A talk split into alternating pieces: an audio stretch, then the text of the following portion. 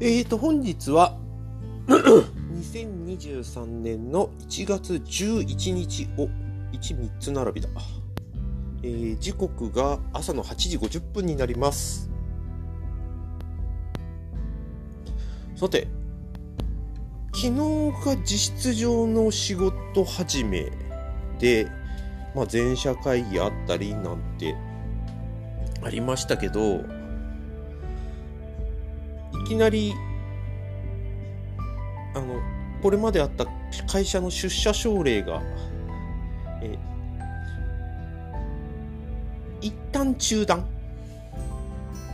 になりまして、え、あの、月、月4回？週2回、どっちだったかな？あ、月4回か。は、えー、なるべく会社来ようね。あの、事務所に来ようね。で、みんなとちょっと雑談しようね。みたいな。で、その出社奨励を進めるために、えっ、ー、と、コーヒーメーカーが設置されてて、それ飲み放題とか、なんかそういう特典的なものもあったんですけれども、それも中断になるのかな？なんかいずれにしろ、またね、コロナとインフルエンザのダブルパンチが来るだろうという予測のもとに、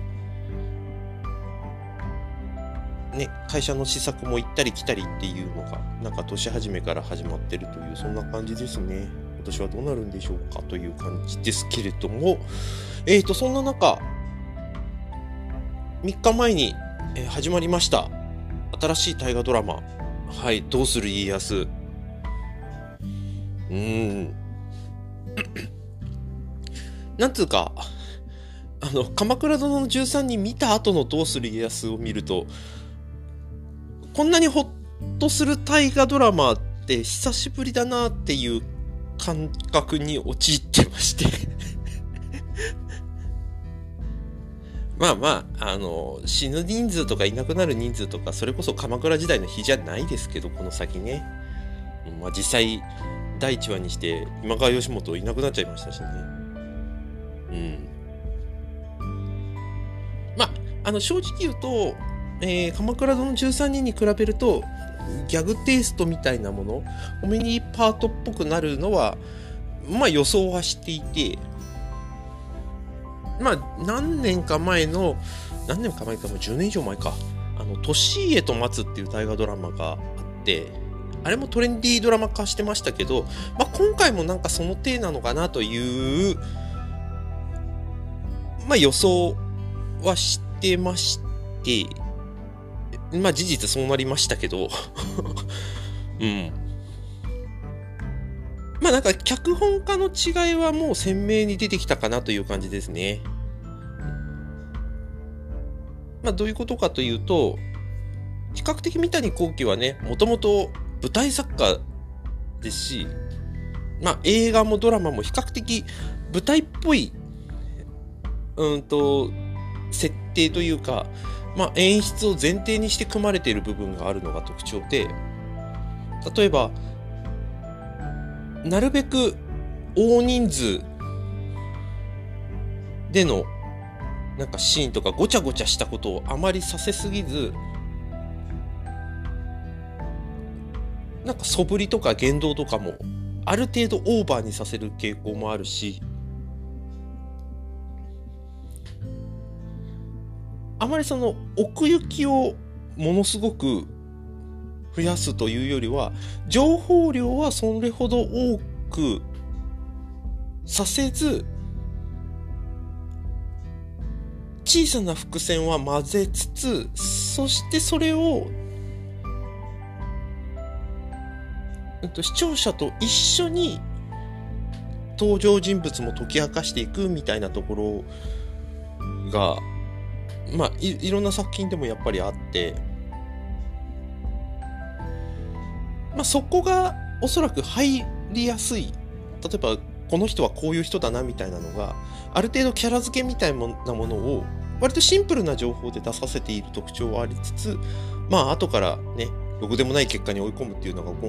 前回の鎌倉殿でしたけれどもえー今回の小沢脚本は、まあまあ、これは今までの作品もそうでしたけど、あの、背景情報量をどんどん増やすっていう傾向がすごいありますね。例えば今回の松潤がやっている徳川家康も、まあ、比較的弱気でおとなしげで姫若的な姫和子か。はい。女性的な感じのあの男子っていうまあキャラ付けになってますけれどもまあまあでも潜在的な能力としてはしっかりしたものを持ってるという。なんだけれども設定としては昔ね人質に取られていたとか本来の故郷よりも暮らしていた駿府の国の方が馴染んでしまっているとか本当はままごとみたいなのが好きとか読書が好きとかっていう内向系だったっていうなんかいろんな背景設定があってその背景設定がある上に今の家康になってるんだよっていうことを場面場面を通じてあの視聴者に伝えていくというスタイルになってるがゆえに、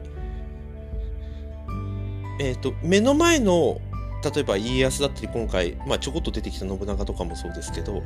こいつなんてこんなやつなんだみたいなインパクトのある、まあ、良くも悪くもですけどインパクトのあるキャラ付けである。でもその背景はちゃんとうわまあこういう背景を経たらこうなっちゃうよねっていう背景が複雑に入り組んでいるという多分そういう設定なんですよね。ここはだから作り手のやり方の差でもあるしもうちょっと言うと例えばオンライン向け要はアーカイブ向けなのかどうかとかそういう話もあるのかもしれないですね。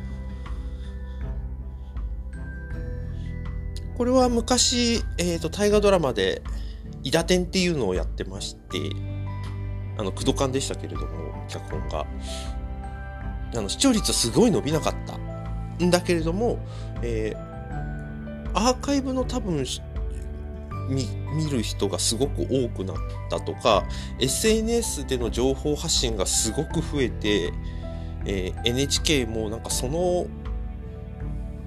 なんか NHK、えーと SNS の発信情報を盛り上がっているところを見たことであの、インスタグラムとか、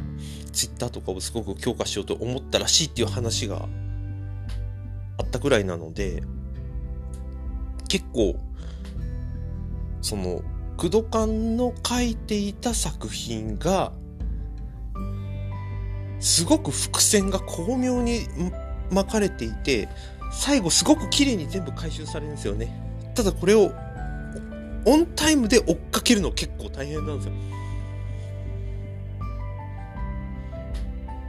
昔のドラマみたいに例えばワンクールちゃんとみんな見てくれるようなそういう視聴者層であればなんかそういうキャラクターと物語の一体感みたいなのを練り込んでいく結構情報量が多いけど構成がすごく明確で最後にみんなを驚かせるというか見てきてよかったって思わせる展開にしていけるっていうのが多分クドカンの強みなんでしょうけど例えば大河ドラマみたいに50話近くあるのを全部 継続して見られない読者から読者とか視聴者からするとしんどいっていう風になるのかなっていう気はしますね。前回の「鎌倉殿」もそういう意味でいくとリアルタイムで見てたからこそ楽しめたっていうその結果よりも過程を楽しむみたいなところがすごくあったので今回の「どうする家康」もどうなんだろうな。まあ比較的僕としてはうんと鎌倉殿の13人よりはアーカイブで見ても大丈夫かなっていう雰囲気は今のところ感じてはいます。うんあのある種結果ってある程度見えているんですよ。まあ鎌倉殿よりもなんつうかなうーんと結果としてはある程度見えてきているというところはある。家庭よりも結果、まあどうするって毎回言うんでしょみたいな。そういう予定調和的な部分がもうタイトルの部分で練り込まれているので、そういうなんか気楽さみたいなのはあるかなという気もしてますね。あとオープニングね。あの戦国時代真っ只中のオープニングであんなにその緩やかな穏やかなあの曲調になってるとはちょっと驚いたんですけれどもまあよくよく考えてみれば今回の「どうする家康」のロゴも丸でしたしね。なんか調和みたいなものはもしかしたらテーマなのかもしれないですね。